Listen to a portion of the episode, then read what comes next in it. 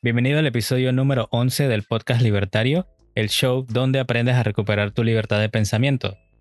¿Quieres saber por qué hay películas interesantes y otras que parecen que a nadie les importa?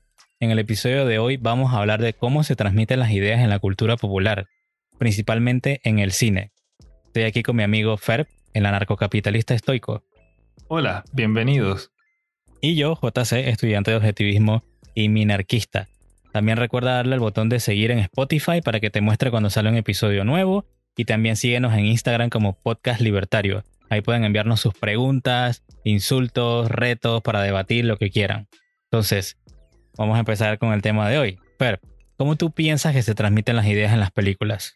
Ok, eh, pues diría que las películas, al ser simplemente otro medio de expresión, reciben los ideales y los conceptos de su autor, o bueno, en caso de una película sería un director, y se le son implantados en la obra que al final termina siendo consumida por las personas que van a verla al cine o desde la computadora o la televisión. Al igual que uno pintaría cosas con las que se siente relacionado. Por ejemplo, si soy religioso, tal vez pinte algo que tenga que ver con mi religión. O si me gusta el automovilismo, voy a pintar algo que tenga que ver con los automóviles. Ah, me parece una buena explicación. Bueno, me, me, agradó también bastante. Yo quería traer entonces, antes de que comenzáramos este tema, de cómo se transmiten las ideas en las películas, algo que dijo el filósofo Aristóteles, ¿no? Que hablaba acerca de la ficción. Y Aristóteles decía que la ficción es de mayor importancia filosófica que la historia, porque la historia representa las cosas como son, mientras que la ficción las representa como podrían ser y deberían ser. Entonces yo quiero como que este sea el pensamiento principal del episodio de hoy, de cómo nos muestra el arte, digamos en este caso que vamos a hablar del cine, cómo el cine nos muestra, o sea, la ficción del cine nos representa cómo podría ser el mundo o cómo debería ser, ¿no? Entonces vamos a hablar hoy de tres películas. Nos vimos, hicimos la tarea esta semana y nos vimos tres películas. Una, El Asqueroso, el, el hoyuelo, el hoyo de Netflix. Es horrible para mí. Yo sé que a Fer sí le gusta. No, para nada. ¿Qué, rayos me va a gustar eso? Y vimos Parasite, ¿no? Esa, que, esa es del año pasado, si mal no recuerdo. Sí, ahí sí estamos un poquito eh, cada uno por su lado. A JC al parecer no le agradó mucho. Sí, no, para nada. A mí algunas cosas no, pero puedo decir que la disfruté bastante. Y por último vamos a hablar de una favorita. No la había visto nunca. Siento que es mejor que no la haya visto antes, porque a lo mejor no tenía la madurez suficiente. Pero vimos Gran Torino esta semana. Es hermosa. te lo juro que es una de las mejores películas que he visto en mi vida. Y entonces vamos a tratar de ver cómo estos autores trataban, o más bien estos directores, estos eh, artistas trataban de transmitir sus valores o sus ideas en cada una de estas películas, ¿no? Entonces, siguiendo con el tema de cómo se transmiten en esto, podemos irnos de repente un, un momentito a, a la base. O sea, por ejemplo, si tú quieres transmitir un concepto abstracto, ¿no? Ya que es difícil de traerlo a la realidad, lo más fácil que te puede resultar hacerlo a través del arte. Entonces, por lo menos yo tengo aquí una, definición que me encanta sobre el arte. Y pensemos en el cine cuando estoy hablando de este arte. El arte es una recreación selectiva de la realidad de acuerdo al juicio de los valores metafísicos de un artista. ¿Qué quiere decir esto? Que ese arte, en este caso la película, es una recreación, o sea que él selecciona, recreación selectiva, él selecciona ciertas cosas para colocarlo en la película de cómo él ve que es la realidad o cómo debería de ser la realidad y te transmite sus valores. O sea que si él te dice que todas las personas son malas, te lo va a transmitir a través de las acciones de su personaje. Y si él, te, y si él piensa que el autor o el director piensa que las personas son buenas, él te va a tratar de transmitir eso a través de lo mismo, de las acciones de los personajes en su arte. Eh, siguiendo con eso, con esa definición, también el arte, en este caso el cine, es el único medio que tenemos para la comunicación de un ideal moral. O sea que si tú quieres transmitir un valor abstracto como el honor, qué sé yo, dime algún otro verbo. Valentía, aunque creo que iría relacionado con el honor también. Sí, otro más. Se te olvidaron los valores. sí, o sea, de ese tipo. El es- honor, la honestidad, Respeto, el pero- respeto, la Ah, bueno, valentía, sí, la responsabilidad. Ajá, todos estos valores así. ¿Cómo tú transmites el valor de la responsabilidad o del honor? Bueno, si lo haces a través del cine, vas a mostrar a personajes que se le presenta una decisión y dependiendo de la decisión que tomen, entonces tú vas a ver ese valor, eh, por decirlo así, en la vida real, cómo se vería, ¿no? Si alguien que es honesto o que no, que te van a poner que si puede robar o puede agarrarse una cosa que no es de él, si lo hace o no lo hace, es una persona entonces honesta o no es honesta. Es la única forma de que te pueda transmitir algo que es tan abstracto. Entonces, por eso es una parte que yo quería conversar al principio del storytelling. Esto se llama, bueno, igual storytelling en el cine, o sea, cómo contar historias. Y lo tenemos incluso hasta en la Biblia. O sea, si nos vamos a, a- libros antiguos, hasta en la Biblia. ¿Cómo te representan en, en la Biblia? ¿Cómo debería de comportarse la gente a través de parábolas? O sea, a través de contarte una historia, un cuento, una narrativa. Entonces te muestran que la narrativa del buen samaritano. Ah, cómo debe ser una buena persona, una persona que se preocupa por los demás o no sé qué. O sea, esa es la única forma, si ven, de que el arte, o sea, el arte es la única forma entonces que te puedes transmitir ese valor tan abstracto, o sea, eso que no se puede ver ni se puede tocar, lo puedes transmitir a través de una historia como la del buen samaritano. Entonces, ya que dejamos toda esta parte así como, eh, digamos que la parte intelectual del episodio, eh, vámonos entonces a las películas. La primera que quería hablar es Star Wars. Yo creo que Fer, tú nunca has visto Star Wars. Todo lo contrario, he visto cada una que ha salido, incluso series. ¿Y qué es lo que te gusta de Star Wars? Bueno, en lo personal siempre me ha gustado las cosas de ciencia ficción, pero lo que más me agrada sería el desarrollo de los personajes dentro de la película, su progreso como, como personas, como individuos, como al darse cuenta de que hay, ¿sabes? Hay un problema, ¿cómo hago para resolverlo? Y a veces no lo resuelven en una sola película, sino que les toma varias y tú puedes ver el progreso de ese personaje, de cómo va desarrollando su carácter para poder lidiar con los problemas de su realidad. Sí, sí, va por esa misma línea. Yo lo veo, o sea, la parte que más me gusta a mí, por lo menos de Star Wars, es que tienes a un personaje que fue, o sea, víctima de lo que, lo que le pasó a sus padres, ¿no? En la, en la imagen de Luke Skywalker, que estamos hablando de, de, de las originales. Que entonces tiene una decisión, si sale o no sale de la comodidad del mundo donde vive ahorita, en, en ese instante. Entonces, él voluntariamente, ¿no? Gracias a su voluntad, a su libertad, su libre albedrío, o como le quieras llamar, él es libre de elegir qué decisión tomar. Y él decide entonces salir a la galaxia, explorarla y a, ver qué es lo que le depara en, en el futuro. Pero él lo hace. O sea que si te pones a ver, él como personaje, o sea, como, como ser humano, va y se mueve hacia adelante para buscar un objetivo. Entonces es una idea que quiero que veamos también cuando hablemos más de las, de las otras películas, que hay dos ideas eh, en, en el arte. Una es de que el hombre tiene voluntad, o sea, el ser humano, de que el hombre tiene voluntad propia, llamémosle libertad o libre albedrío. Y la otra es que lo controla el destino o fuerzas externas o la providencia o la deidad que tú quieras. Y eso más va del lado del determinismo. O sea que unos te dicen que tú eres libre de elegir tu destino y el otro te dice tú no eres libre de nada, el destino te lleva y bueno, tú ahí reacciona a ver qué haces con tu vida. Entonces, eso lo vamos a ver en la, en la, en la- en la- en- por decirlo así, en la parte subyacente de- del tema que te trata de transmitir las películas que vamos a hablar más adelante. Hablemos de las películas, ¿te parece, Fer? Claro. La Vamos. primera, entonces, El Hoyo. ¿Qué te parece El Hoyo, Fer? Esa la hemos mencionado un poco, pero nunca hemos entrado a detalle. Me parece que es terrible en todo sentido. Aún si tratamos de desligarla de la realidad y decir que esa película no toca ningún tema relacionado al, ¿sabes?, el mundo humano en el que vivimos, sino que es simplemente como una historia de ficción, falla en conectar conceptos dentro de sí misma. El desarrollo de los personajes es, ¿sabes? casi nulo. No, no, no llegas a entender muy bien que, que cada personaje, cuál es su contexto, cómo llegaron ahí. Eh, y cuando al fin te lo cuentan, es todo un enredo, como que algunos es un castigo, como si fuera una prisión, pero a la vez es una prisión a la que puedes entrar voluntariamente. Eh, a mí no me agradó para nada. Y al final cuando tratas de de verdad conectarlo con la realidad, porque eh, cuando lees lo que el director decía de esa película, te das cuenta que, pues, si bien es su perspectiva, es una perspectiva errada.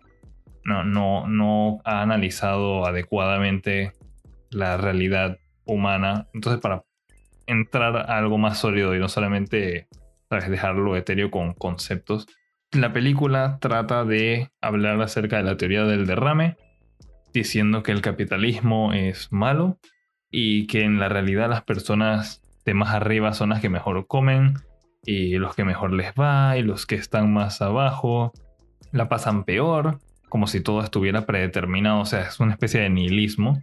Pero entonces, aquí es donde entra el, problema. En el sistema que tú estás mostrando en la película, te dicen que las personas que entraron ahí, a ese sistema específico que tú dices es la realidad capitalista y etcétera, eh, entraron criminales y una persona a voluntad para dejar de fumar, que era el personaje principal. Entonces, de salida, ya vemos que fallas en conectarlo eh, con la realidad, porque en la sociedad las personas, ¿sabes? Todo el mundo participa. Dentro del capitalismo hay voluntad de intercambio y todo. No es algo impuesto a las personas. Nadie te está forzando a participar de él. Nadie te está forzando a trabajar. Nadie te fuerza a comprar cosas. Nadie te ha forzado a comprar, por ejemplo, un iPhone o a fumar para que después tengas que ir a una especie de prisión loca en la que te a veces comes y a veces no para dejar de fumar. Es todo un enredo y por eso no me agrada y falla mucho en tratar de expresar las ideas de el director. Bueno, yo por lo menos eh, cuando, cuando la vi, eh, y es lo que, la, idea principal de lo que, quería hablar, o lo que, lo que leí al principio, o sea, venía con la idea, ok, ¿qué es lo que está, qué es lo que está tratando este director o de decirme de cómo es el mundo o cómo debería ser el mundo. O sea, si tú me dices que así es el mundo, yo no estoy de acuerdo. El mundo no es así donde todo el mundo se anda cagando en la cara del otro, ni escupiendo para abajo a, los demás. Hay personas que se ayudan, hay personas que, o sea, normal, que, hacen caridad. O sea, ¿a dónde dejas a toda esa gente? Esa gente no existe, entonces, o sea, ahí dentro de ese hoyo no están. Entonces, yo decía, pero ¿por qué me, resulta que rechazo tanto la idea que me está tratando de decir este director? Entonces después yo me voy a buscar el nombre del tipo que se llama Galder Gastelu Urrutia. Y lo primero que me sale es un quote de una cita del tipo que dice, los humanos somos una especie miserable y peligrosa. Y yo lo primero que digo, wow, o sea, eso es lo que tú piensas de lo que somos los humanos. O sea, tú piensas que toda la especie humana, o toda la raza humana, es una especie miserable y peligrosa. Entonces ahí te das cuenta de que él estaba tratando de transmitirte esa idea, o sea, sus valores sobre la realidad a través de su arte, o sea, de su, de su película. Entonces, queda en ti decir si los aceptas o no los aceptas. Sí, no estamos hablando aquí de cómo se filmó la película, si estaba bien bonita, si los colores eran bonitos, porque en eso está involucrado otro tipo de arte que es los camarógrafos, los editores y todos los demás, y la gente de luces, maquillaje y eso.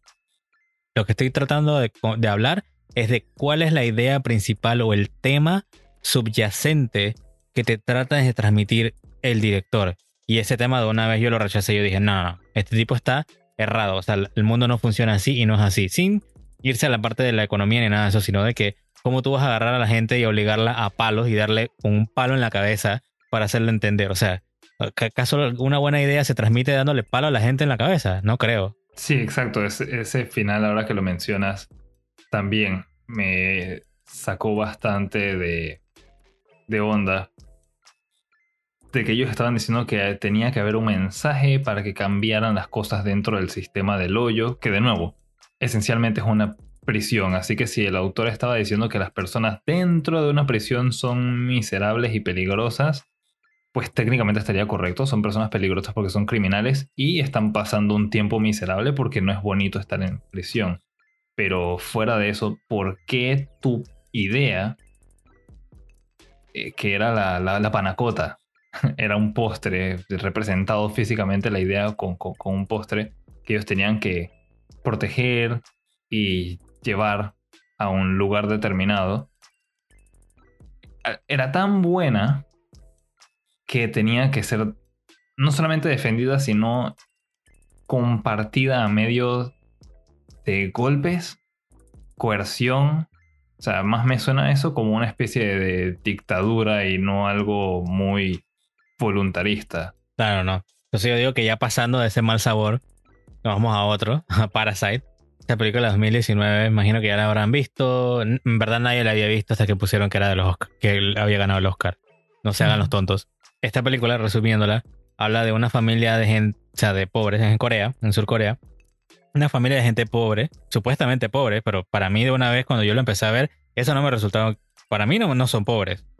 Entonces que ellos tratan de ver cómo hacen para meterse en la casa de una familia rica y comienzan a vivir de forma parasitaria de estos ricos. Pero lo que a mí me, rechaza, o, la idea que me rechaza, lo que trata de transmitir el director, es de que, según él, al final de la película, tú vas a dudar de quién es el parásito que, está, que está viviendo de forma parasitaria del otro. O sea que, según él, los ricos eran parásitos de los pobres.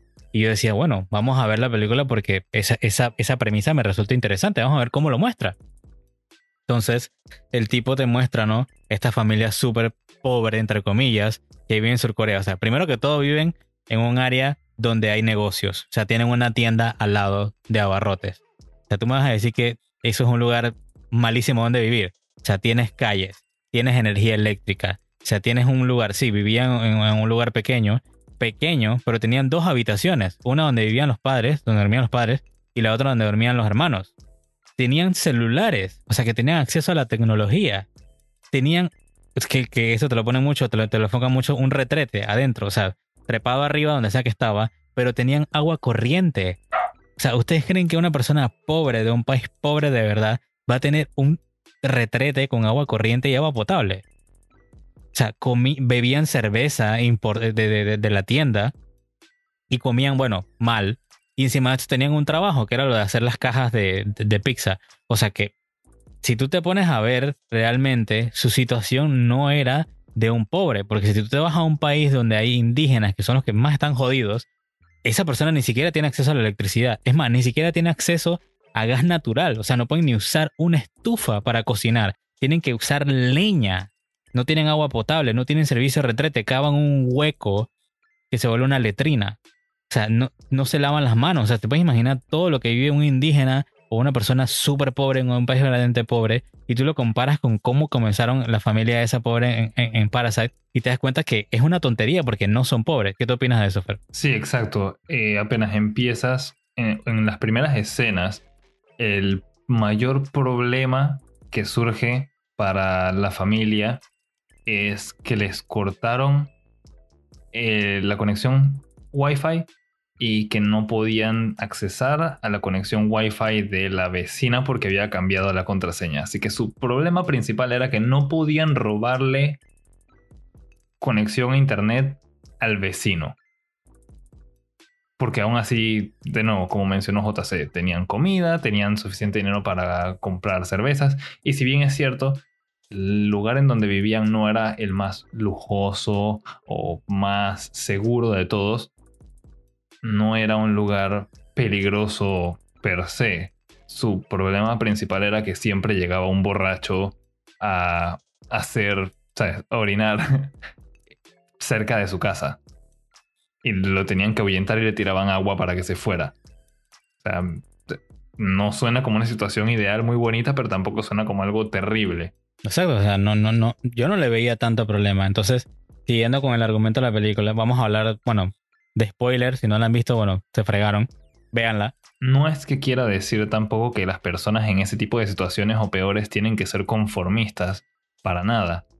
Pero insinuar que una persona que está viviendo en esas condiciones está siendo abusada o forzada a permanecer ahí es totalmente falso. Sí, es una mentira. Tal vez hay algún país en el que eso suceda, pero discutiendo solamente la película, esa no era la situación. Ellos estaban tratando de trabajar para salir adelante y podían salir adelante. Sí, no, incluso si, te vas a ver con más detalle, resulta que el, el hijo sabía inglés y, lo, y era capaz de enseñarlo, de ser tutor. Y la chica de la hermana sabía eh, utilizar Photoshop y sabía editar. O sea, ¿cómo obtuvieron esas, esas habilidades si no tenían acceso supuestamente a nada y eran súper pobres? ¿cómo tú aprendes a editar en Photoshop si no tienes acceso a Photoshop? Ah, es que ellos iban al, al, internet café que había en la esquina, o sea que tenían acceso a la tecnología todavía. Tenían suficientes recursos para pagar el tiempo dentro del internet café también. Y más o menos después de la introducción a la familia, vemos que el amigo le dice a, uno de los principales, que era el, el, hermano, el joven, que él era bueno con inglés y todo, que él podía ir a trabajar a donde él estaba trabajando antes, o sea, un amigo a otro diciéndole, me tengo que ir a estudiar a otro lado, ¿por qué no entras tú, me reemplazas en mi trabajo como tutor?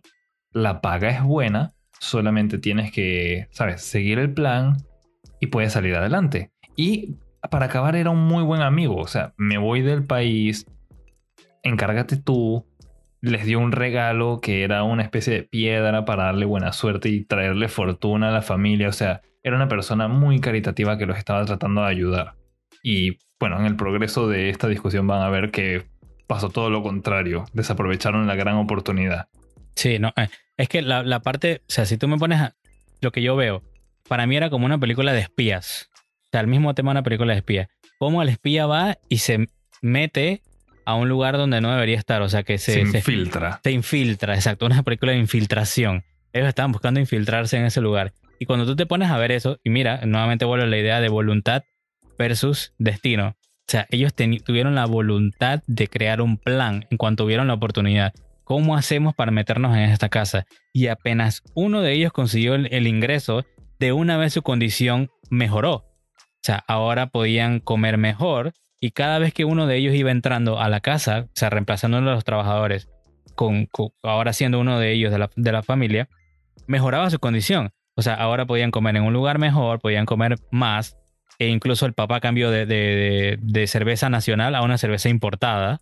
O sea que ahora están mejor. Y eso básicamente es como decirte, hey, si trabajas y haces las cosas bien, puedes estar mejor. Claro, ellos lo hicieron de una manera, digamos que eh, no muy moral, que era hacer de todo un plan eh, para tratar de, de, sacar a cada uno de los que ya trabajaban ahí. Y ahí pasa algo interesante. El primero, el hijo, entra por referencia. Él no tuvo que hacer nada malo, nada deshonesto para que le dieran el trabajo. Como fue una referencia, lo aceptaron, lo contrataron y obtuvo el trabajo. La hermana llega después, que cambia su nombre y tienen todo un esquema como para engañar a los dueños de la casa para que la contraten para ser tutora de arte de su hijo, que si te pones a pensar nunca tuvo que haber cambiado su nombre ni decir que era una especie de prima distante. Pudo haber dicho, esta es mi hermana, sabe de esto, denle una oportunidad. Igual la contrataron. Entonces hasta ahí iba todo bien. Y después entonces sí vienen con los planes de conspiración para ver cómo le arrebatan el trabajo a una persona a punta de mentiras y, ¿sabes? Eh, hacerles como un setup. Sí, ¿no? Entonces, pero una de las partes más importantes, o sea, porque todo el mundo ya ha debatido o hablado de, de, las ideas, de, bueno, de ciertas ideas, pero no de esta parte, que es lo que yo estaba, lo que, de lo que quería hablar. O sea, muchos te dicen que la familia rica era al final parásito de la familia pobre de alguna forma. O sea, porque según ellos estaban aprovechándose de ellos a pesar de que se burlaban de... O sea, es una tontería. O sea, al final yo lo veo como que, hey, ellos llegaron a conseguir eso y, y tenían que trabajar.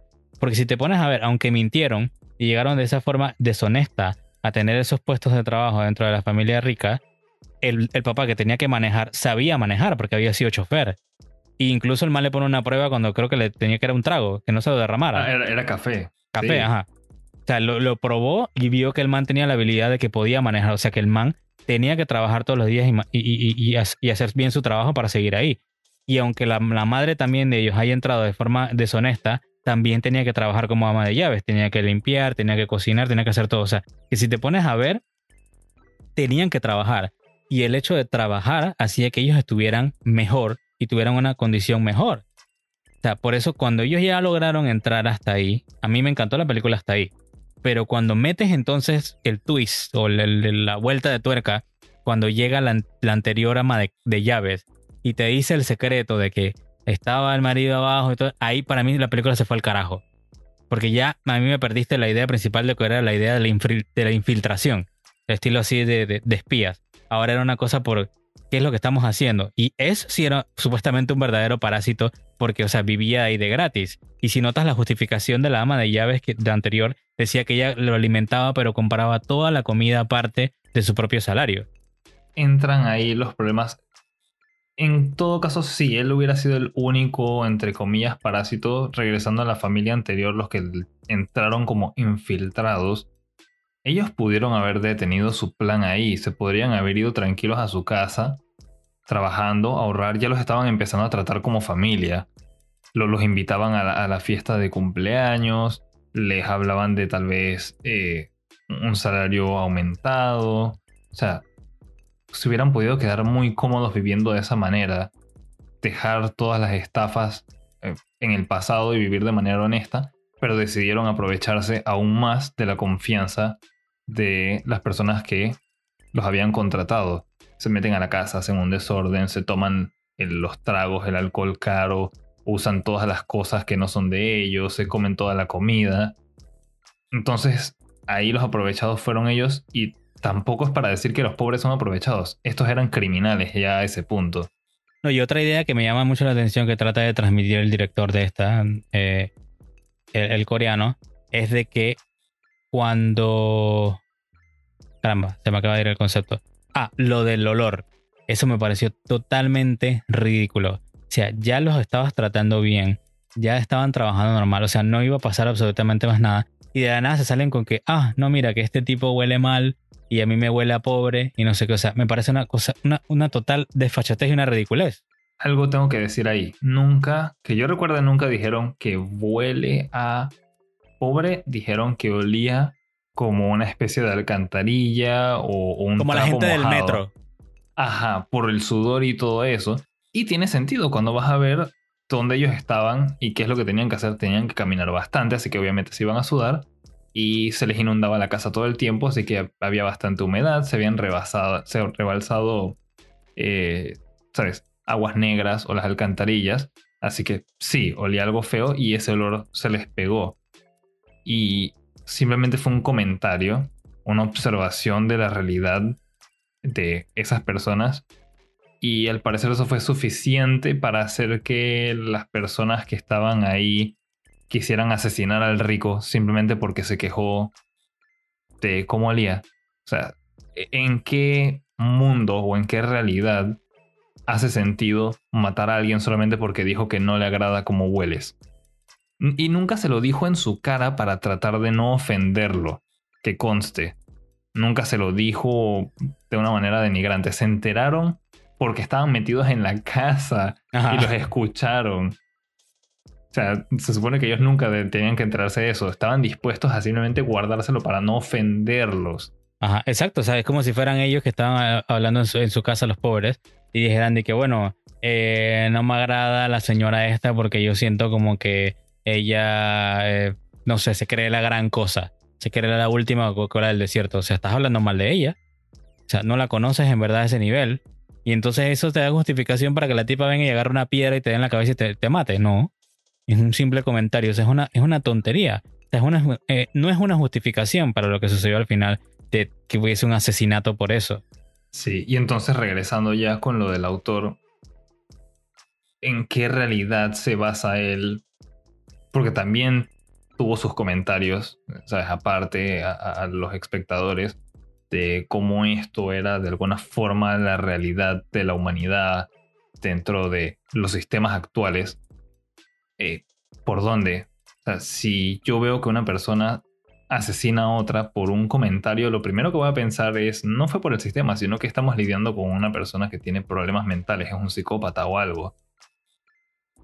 Entonces de nuevo falla en el punto de mencionar que esto es culpa del capitalismo o de la sociedad actual moderna. Es que no, es una persona, es un, individuo, no es un colectivo, no es culpa del sistema, es un individuo que tiene problemas que se pudieron haber evitado, pero no sucedió. Sí, no, incluso yo le preguntaba a un amigo de que, oye, pero ¿por qué, porque él sí defendía la película? Y me decía de que sí, es que ellos, los ricos, eran parásitos de, de, otros. Y yo dije, pero explícame por qué eran parásitos. Y la mamá me dice de que no, mira, que hay una escena cuando está en la compañía del man rico y él está sentado en una sala de conferencias y hay unos chicos mostrándole como unos visores de realidad virtual. Y entonces como que le están explicando algo a él y entonces eso se nota que el man es un parásito porque él llegó a ese puesto sin saber nada de lo que era la realidad virtual. Yo que espérate, Frank. O sea, una escena que dura, no dura ni, te lo juro que ni 10 segundos. Menos, cuidado y 5. Concluyó un montón de ideas a partir de prácticamente un solo cuadro, una sola imagen. Ajá, un montón y de información. Nunca mencionan nada en esa escena tampoco. Simplemente es como. Ni diálogo, nada, nada. No, un poquito de música y pasan por encima de eso. Ajá, o sea, eso era, cuando yo lo vi, yo simplemente dije, bueno, el man está trabajando y le dijo que fuera el trabajo al, papá de, los pobres para entrevistarlo para ser el, nuevo chofer de la familia. Y ya, o sea, el man fue a la compañía y ya. O sea, yo no saqué de nada de que él, él era un parásito porque los chicos sí sabían de realidad virtual y, no sabía, y él no sabía nada de realidad virtual. O sea, aquí te, o sea, bueno, no, eso no, no lo vi esos detalles, pero yo no sé si él era director de la, de la compañía o si él era dueño de la compañía o era inversionista en la compañía, porque yo lo veía que él man tenía que trabajar todos los días. Así que algo tenía que hacer en ese trabajo. Así que Parásito no era de nada. Correcto, y aún si técnicamente no estuviese trabajando per se y fuese algo como el inversionista mayoritario, ¿cómo es ser parásito si es la persona que está proveyendo el capital para desarrollar las actividades y está contratando un montón de personas que van a poder vivir y desarrollarse su vida profesional gracias a esa inversión. Me parece todo lo contrario un parásito. Sí, por eso definitivamente yo rechacé. Yo creo que pero tú no dijiste por qué te gustó la película. A mí me gustó un poco el desarrollo de los personajes y la trama de cómo se infiltraron. ¿Ves? Igual que yo. sí, o sea, soy un fanático de las películas de ciencia ficción y las películas de, crimen y misterio, así que hasta ahí me tenía enganchado, pero después el resto de los detalles me parecen absurdos y no tienen una explicación que satisfaga como mis preguntas de cómo llegaron a esa situación el, director simplemente no, no da justificaciones. Claro, imagínate que un día, una semana me dedique a, no colocarme desodorante y la gente me, haga así, se toque la nariz cuando yo paso, porque bueno, apesta horrible. Y yo digo, bueno, ahora los voy a matar a todos, pues, pues, pues me están diciendo que vuelo pobre. O sea, es una estupidez, totalmente. Y por eso yo rechazo los valores que me trata de transmitir el director de Parasite, de que así funciona el mundo, que el capitalismo es malo y todo lo demás, porque es una mentira. Es totalmente una mentira y eso es lo que hay que decirlo porque la gente se traga eso y no lo dice. Te dice que bueno, sí me gustó, mira, ganó un Oscar y como ganó un Oscar me tiene que gustar. Bueno, no, no me da la gana y no me gusta y rechazo lo de la idea que el, tipo me estaba tratando de transmitir. Yo creo que eso es lo que quiero dejarles hoy, ¿no? Que entiendan. Sí, ah, bueno, queda otro detalle interesante. Al final, eh, el esposo que se vivía debajo de la casa y todo, que técnicamente era el verdadero parásito porque era un huésped no anunciado que vivía de las cosas de ahí. O sea, aun si la comida que le daban provenía de un salario honesto, él consumía electricidad, agua y muchos otros recursos que tenían allá abajo. eso, no era suyo. El esposo de la, de la primera ama de llaves, tú dices. Sí. Ajá. Eh, ¿Por qué quedó ahí? No quedó por coincidencia. Le debía dinero a unos tiburones de prestamistas o sea, para las personas que no han escuchado ese término, es, básicamente son prestamistas del bajo mundo. O sea, estaba metido con esencialmente criminales. Y él estaba escondiéndose de esos criminales que lo querían matar. Digo, ¿qué puedes esperar si estás metiéndote con personas de ese tipo de procedencia? Eh, eh, por su propia mano quedó en esa situación. Nadie lo forzó, no fue un sistema el que lo obligó a eso. Sí, exacto, ¿no? Y al final la idea tonta esa de mostrarte de que no, que ahora el, hijo de la familia pobre tenía un, objetivo que era trabajar y volverse exitoso para poder comprar la, casa y poder rescatar a su padre. Y te lo, o sea, él te lo pone como si eso fuera totalmente imposible, como diciéndote que mira, nunca lo vas a lograr, por ende tu papá se va a quedar ahí o se va a morir ahí. O sea, que me resultó como que, y encima de eso, ¿para qué me pones eso? Sí, correcto. Eh, en todo caso, bueno, el, autor quiere pensar que es imposible, pero la realidad es otra. Si ahorras, tienes metas, estudias, como vimos que ellos tenían la capacidad y el potencial para cumplir esas metas, muy bien pudieron haber ahorrado para comprar esa casa y resolver el, el problema que causaron. Decidieron no hacerlo y seguir con su vida de vamos a planear algo nuevo para ver cómo estafamos a alguien y le quitamos su dinero porque todo menos ser honesto. Y te lo ponen como si fuera un objetivo así como idealista y todo lo demás. O sea, estás tratando de rescatar supuestamente a tu padre, pero tu padre es un criminal. Correcto, también, un asesino. Completamente una tontería. Bueno, yo creo que ya con eso dejamos el mal sabor de boca y vamos a Gran Torino. Ah, ya, puedo sentir cómo todo se, se aclara, se vuelve más bonito. Esta es una película que yo vi antes de JC y me encantó desde el momento que la vi. Y ya verán por qué. Entonces, Gran Torino es la historia donde eh, sale Waltz, es Clint Eastwood, dirigida y escrita por Clint Eastwood, donde... Protagonizada también. Ajá, protagonizada, donde él es un viejito para todo el mundo amargado, que vive solo, se le acaba de morir la esposa, su familia no le interesa, lo quieren mandar a un, a un asilo porque o sea, ya, ya el tipo está muy viejo. Y para los demás... Ajá. Y racista. Xenofóbico, racista y todo lo demás y amargado pero bueno, después vamos viendo el, cómo se desarrolla como, como personaje. Entonces, no les voy a tirar de repente toda la trama, porque si no nos extenderíamos mucho, pero yo quiero sacar lo más importante de la película. Vayan y véanla si no la han visto, es buenísima. Si ya la vieron, entonces lo que vamos a hablar es de una parte, la parte del centro, que, donde yo lo veo. Y para mí, lo que trata de transmitirte el director, que en este caso es el mismo Clint Eastwood, es el valor del trabajo duro. Todo se puede lograr si trabajas duro. ¿Y cómo lo ves transmitido ese mensaje o esos valores? A través de las acciones. O sea, lo que él le enseña al otro personaje que se llama Tao, al asiático, le enseña cuál es ese valor. O sea, por qué hay que trabajar fuerte. Y eso se cada, cada por, lo menos yo veo ese valor en toda la película. Está transmitido en, todo, en cada acto de la película cuando ellos se, se, conocen. O sea, cada acto que hace Clint Eastwood y, cada acto que le enseña al, otro personaje, a Tao, vas a ver eso sobre el valor del trabajo y la película te engancha desde ese momento. Exactamente lo mismo y tengo que mencionar que a mí me gusta eh, cómo Tao y su familia le enseñan a... Bueno, Clint Eastwood, perdona, se me olvidó el nombre por un segundo. a bueno, básicamente le enseñan a él una cultura diferente y personalidades diferentes y lo ayudan a él salir de su prejuicio ante los asiáticos. Un poquito de contexto, él había participado de una guerra y decía yo peleaba contra ustedes y los apilaba para usarlos como bolsas de arena para cuando nos iban a disparar y todo eso. Y básicamente logra enseñarle a Clint que es irracional actuar de esa manera, de ser racista y xenofóbico, de que hay potencial y hay cosas buenas dentro de las personas.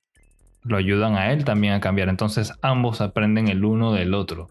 No, y hay una parte. Personas. Hay una parte que, se te escapa el detalle. O sea, que cuando él le dice de que sí, que yo, yo peleaba contra ustedes, contra los vietnamitas, ¿no? En la guerra de Vietnam, ella le explica que ellos no son lo mismo, porque él peleaba era contra el Vietcong, contra los vietnamitas que eran comunistas.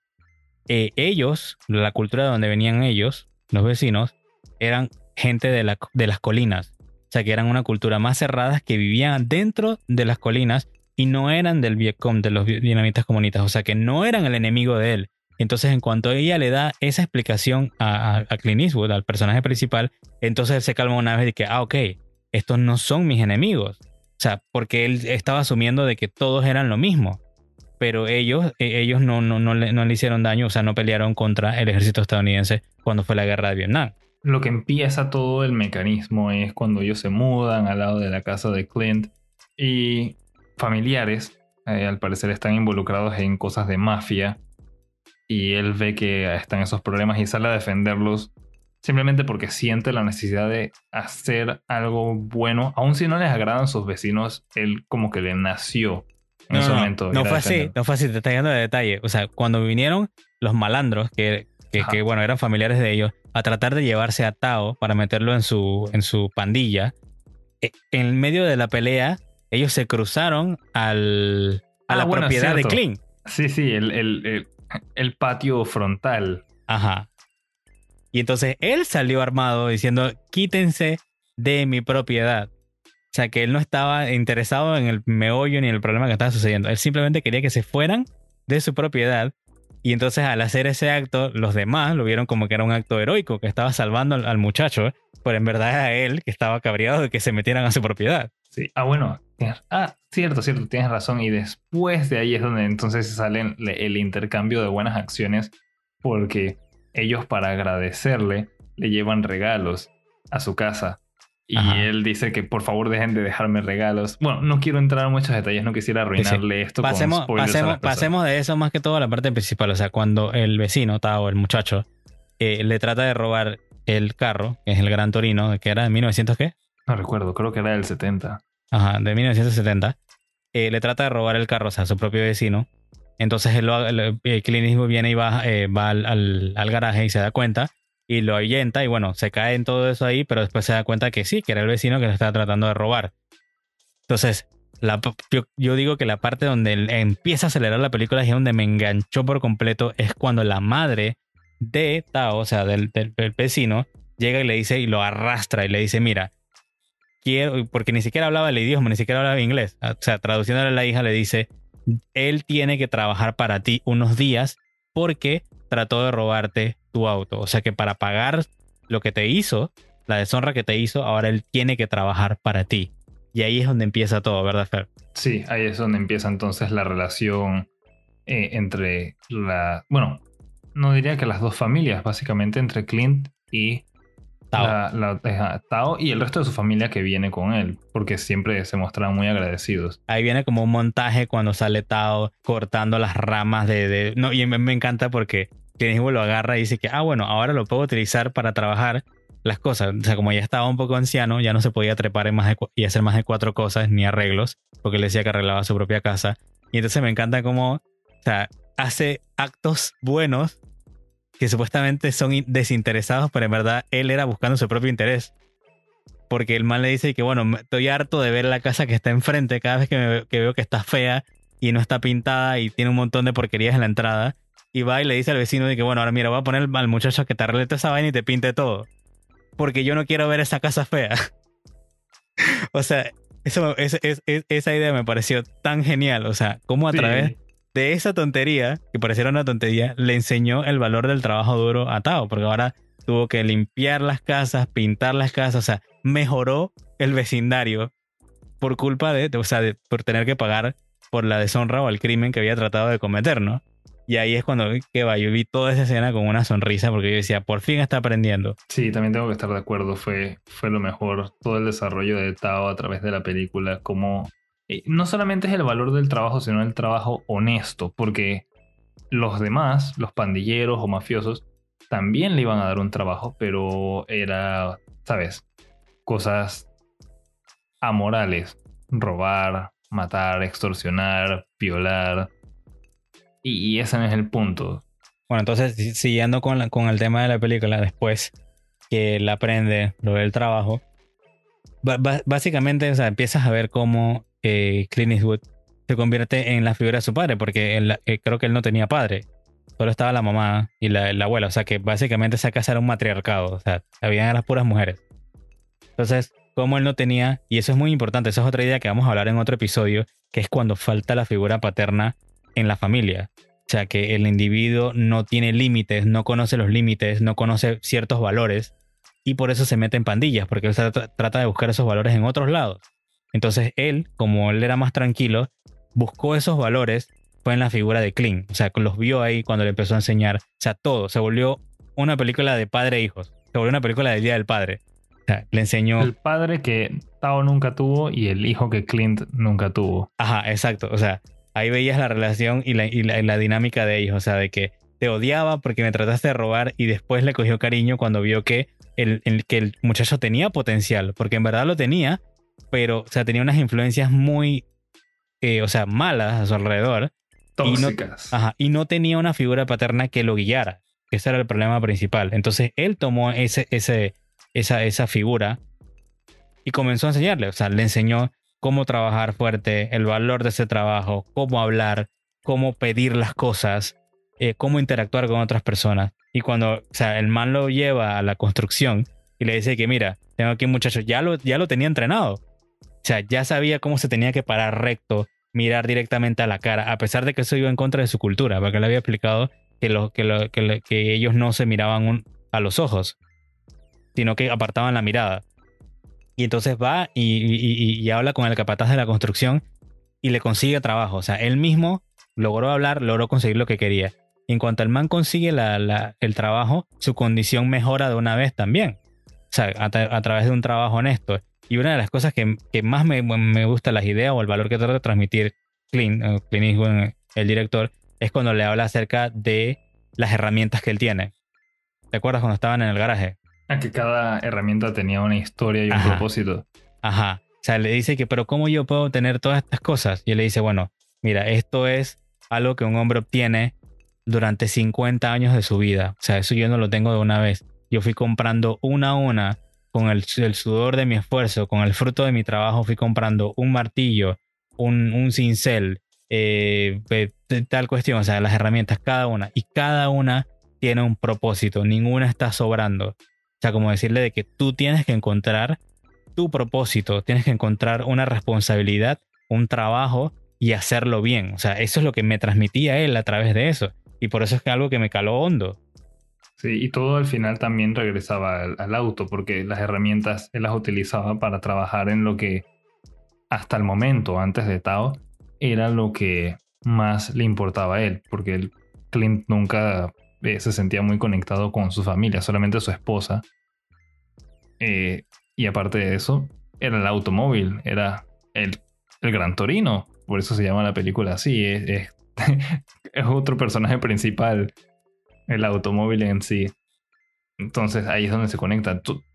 Todo tenía un propósito y el objetivo final era para ayudarlo a él a mantener algo que era muy importante para para él, pues, por sus gustos. También era algo de mucha codicia para todo el mundo, tanto para su familia como los pandilleros que querían robar de su auto. Sí, incluso una de mis partes favoritas es cuando Clint lo ve, ve a Tao y, por alguna razón baja donde están teniendo la fiesta los chicos y ve que está una chica atractiva que está rodeada de, otro, de ah, otros muchachos. Y entonces ve que Tao está en una esquina y nota que la chica lo está mirando a, a Tao toda la distancia. Y es mal después lo, lo, encara, ¿no? Después que los otros chicos se van, le dice que, hey, ¿tú qué haces ahí cabizbajo, tirado? Y está esta chica ya que te anda mirando toda la distancia y está ahí que todo el mundo la está lamiendo y estos tontos ahí a su alrededor. Ve ese hombre, párate e invítala ya a salir. Invita a la tipa a salir. Y este man dice que no, que yo no puedo, pero en cuanto le dice que no, que la tipa te anda mirando, esa tipa, esa tipa, tú le gustas. Ahí sí, de una vez se animó de que, ¿qué? O sea, que necesitaba que alguien más le dijera las cosas para él poder hacerlas lo ayudará a reforzar su autoestima. Ajá. O sea, eso nuevamente es la figura del padre que, que le faltaba a él. Entonces, después, yo creo que igual no, voy a hablar todo lo que pasó al final y espero que tú tampoco le spoilees el final no, a no, nadie. Voy a, retenerlo. Ajá. Pero por lo menos, y esta es la última escena que voy a hablar ya para cerrar, es cuando están, o sea, para mí la escena que más, que más me llenó de felicidad. Es una escena más tranquila, que es cuando está Clint haciendo una barbacoa para Tao, para su nueva chica, eh, Jun Jun, como le decía él. Así. Ah, y, para la mamá de Tao, o sea, la, mamá que fue la que le puso, lo puso a él a trabajar para Clint. O sea, la señora que ni siquiera hablaba el idioma. Y estaban todos contentos en el patio de Walt, de, de, de Clint puede ser el nombre del personaje. Y él estaba feliz asando la carne para ellos y conviviendo en familia. O sea que el man había encontrado por fin esa conexión de familia con unos completos extraños y con personas que venían de otro país. Y el man estaba contento, feliz, incluso haciendo chistes con ellos. O sea, te lo juro que ahí yo me quedé que, joder, ¿por qué siento tantas cosas en esta escena? sea, ¿por qué ver a un hombre amargado que ahora está feliz? Hay algo en mi pecho que, siento como palpitar. Pensé que no tenía ese órgano, pero, pero está ahí y esta película me lo hace saber. Ajá, porque, o sea, veías eso, pues el valor del, del trabajo duro, el valor de la familia, la búsqueda de tu propia felicidad. O sea, veías todas esas cosas transmitidas en lo que vivía en, los personajes en ese instante. Y ya con eso lo dejo hasta ahí porque no quiero arruinar toda la película a nivel al final.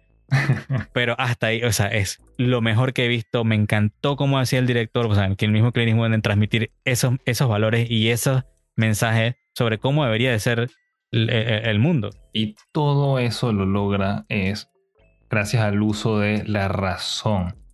Superó todos sus problemas, todas las diferencias y las nociones preconcebidas que tenía del pasado gracias al uso de razón y bueno, otros valores como tolerancia que llega entonces a aceptar a las otras personas. Y para mí, es, a, mí eso me, gustó muchísimo. Eh, me da un poquito de esperanza de que tal vez, e, esto va a sonar bien, bien cursi, pero de que tal vez en el mundo podemos tener paz y todos trabajar juntos. No, no, no algo como una especie de comunismo para nada, porque cada uno buscando su propio interés. Y eso lo demuestra la película. Cada uno estaba tratando de satisfacer una necesidad que nunca habían podido, eh, bueno, llenar o cumplir y lo lograron por medio del uso de la razón. Y las libertades que también tenían. La familia llegó allá fue por la libertad que obtuvieron para mudarse, estar donde quisieran, cada uno de ellos hacer lo que quisieran. Sí, no, incluso, eh, incluso la, película me dejó, o sea, como en un tono tan elevado de que me sentía tan bien conmigo mismo y que dije, joder, tengo que yo salir a hacer algo. Y entonces ya estoy haciendo el podcast y dije, ahora voy a crearme un website para que sepan, eh, ya se estrenó nuestro propio website, propio, propio de nosotros, se llama www.podcastlibertario.com y decidí, bueno, ahora que hacemos el podcast voy a poner los episodios ahí, o sea, para que además de, de, verlos, de escucharlos en Spotify, lo pueden escuchar en nuestro propio website.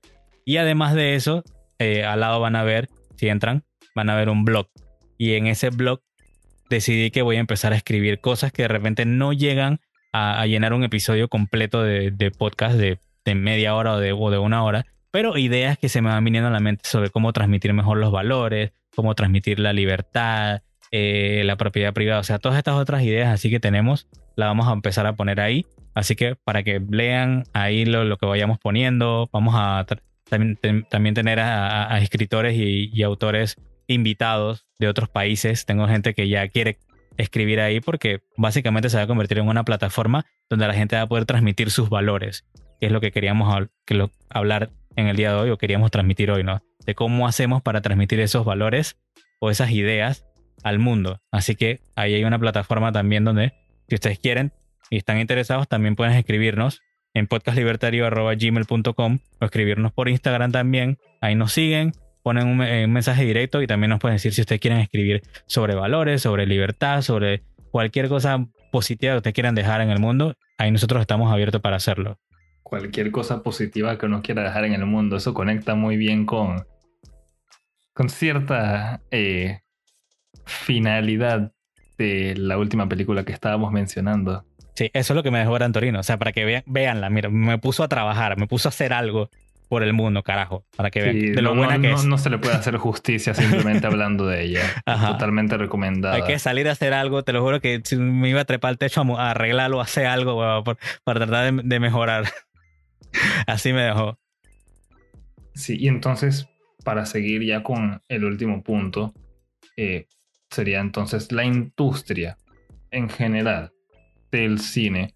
Y para mí es, no voy a decir que la más importante, pero es la más relevante porque combina muchas modalidades de arte en una sola obra. Mientras algunos otros artistas pintan y hacen música y se detienen ahí.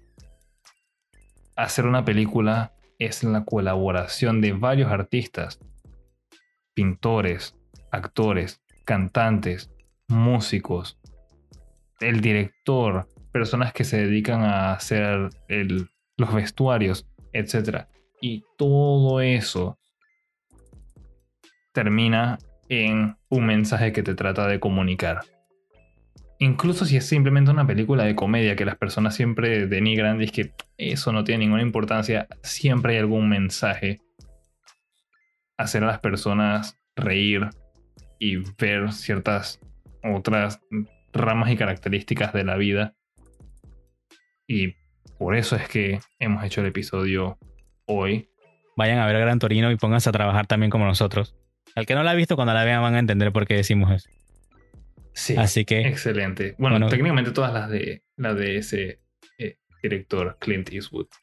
Con eso podríamos cerrar. Algo que quieras eh, dejar como un mensaje para la audiencia, sobre los valores, sobre cómo se transmiten, qué deberían de ver. Sí, no les diría que tienen que ver algo en específico. Gran Torino es la excepción, esa la, la tienen que ver porque sí. Aquí, aquí voy a salir con el garrote del Estado a forzarlos. no, mentira. Eh, igual que les mencionamos con los libros, lean de todo y traten de sacar sus propias conclusiones. No simplemente es aceptar lo que el director y los actores les tratan de comunicar. Ustedes corroboren me parece que esto es una representación precisa de la realidad o esto es un ideal que vale la pena perseguir, es moralmente correcto. Sean ustedes sus propios jueces. Ok, me parece perfecto. Bueno, yo lo que les dejaría es que eh, vean, esta vez no le voy a dejar una lectura, sino que ya la hice al principio, analicen eh, lo que tratan de transmitirle el arte que consumen, la música, busquen la letra, busquen qué es lo que está tratando de transmitirle el, el- cantante o el compositor, Eh, el cine, cuando vean el cine, fíjense qué es lo que está tratando de decirle el director con las acciones de los personajes. Está tratando de decirte que el hombre no tiene voluntad, que es presa del destino, víctima de todo un montón de cosas externas que no puede controlar, o que él está en control de su, de, su cuerpo y de su mente. Ahí se van a dar cuenta de, de qué es lo que está tratando de, de decirles el, el director. Analicen eso, analicen la música, analicen cualquier cosa, cualquier tipo de arte que consuman y decidan entonces por ustedes mismos de que, bueno, yo estoy de acuerdo con este, con este autor, lo voy a apoyar, voy a comprar su música. Estoy de acuerdo con este tipo de, de películas y lo que, lo que me dicen y lo que me enseñan y cómo debería ser el mundo, bueno, yo la voy a comprar en Blu-ray o la voy a comprar alquilado, como sea. Pero analicen, sean críticos en cuanto a eso, decidan si aceptar o no, o si va- van a rechazar esos valores que tratan de transmitir los directores. Pero siempre piensen y analicen las cosas antes de simplemente decir, ay, es buena porque sí. Porque si no, hay como que muere la... Sí, eso mismo iba a decir. que no hay nada en el mundo que no tenga propósito o razón de ser. Y mucho menos cuando hablamos de el trabajo o el producto de un ser humano. O sea, por más mundano que se vea, eso tiene una razón de existir. Cualquier obra que alguien pintó, por más abstracto que sea, eso algo siempre se trata de comunicar. Entonces, salir con eso de "Eh, simplemente es una buena película, solamente eh, no trata de decir nada. Creo que incluso sería un poquito eh, insultivo para el artista haber echado tanto esfuerzo, dedicación, recursos en crear su obra maestra para que después la denigren de esa manera diciendo que no es nada más que una especie de entretenimiento barato. Y por lo menos tratar de buscar debatir estas ideas y ver cuál es la idea principal, ¿no? Entonces, gracias por estar con nosotros. Hoy aprendimos cómo se transmiten las ideas en la cultura popular, en el cine, o sea, cómo ver y analizar todas estas cosas. Le dejamos esas tres películas para que vayan y se diviertan y las vean y las analicen. Entonces recuerden darle al botón de seguir en Spotify, recuerden seguirnos en Instagram como Podcast Libertario. Ahora recuerden también visitarnos en podcastlibertario.com si quieren leer un poquito más de las otras ideas que tenemos. Y en el próximo episodio es el rant de la semana. Es el episodio más divertido que tenemos, o el tema más divertido que tenemos. Vamos a hablar de los socialistas con iPhone. Qué hipocresía. Los esperamos la próxima semana. Gracias por escucharnos. Hasta luego.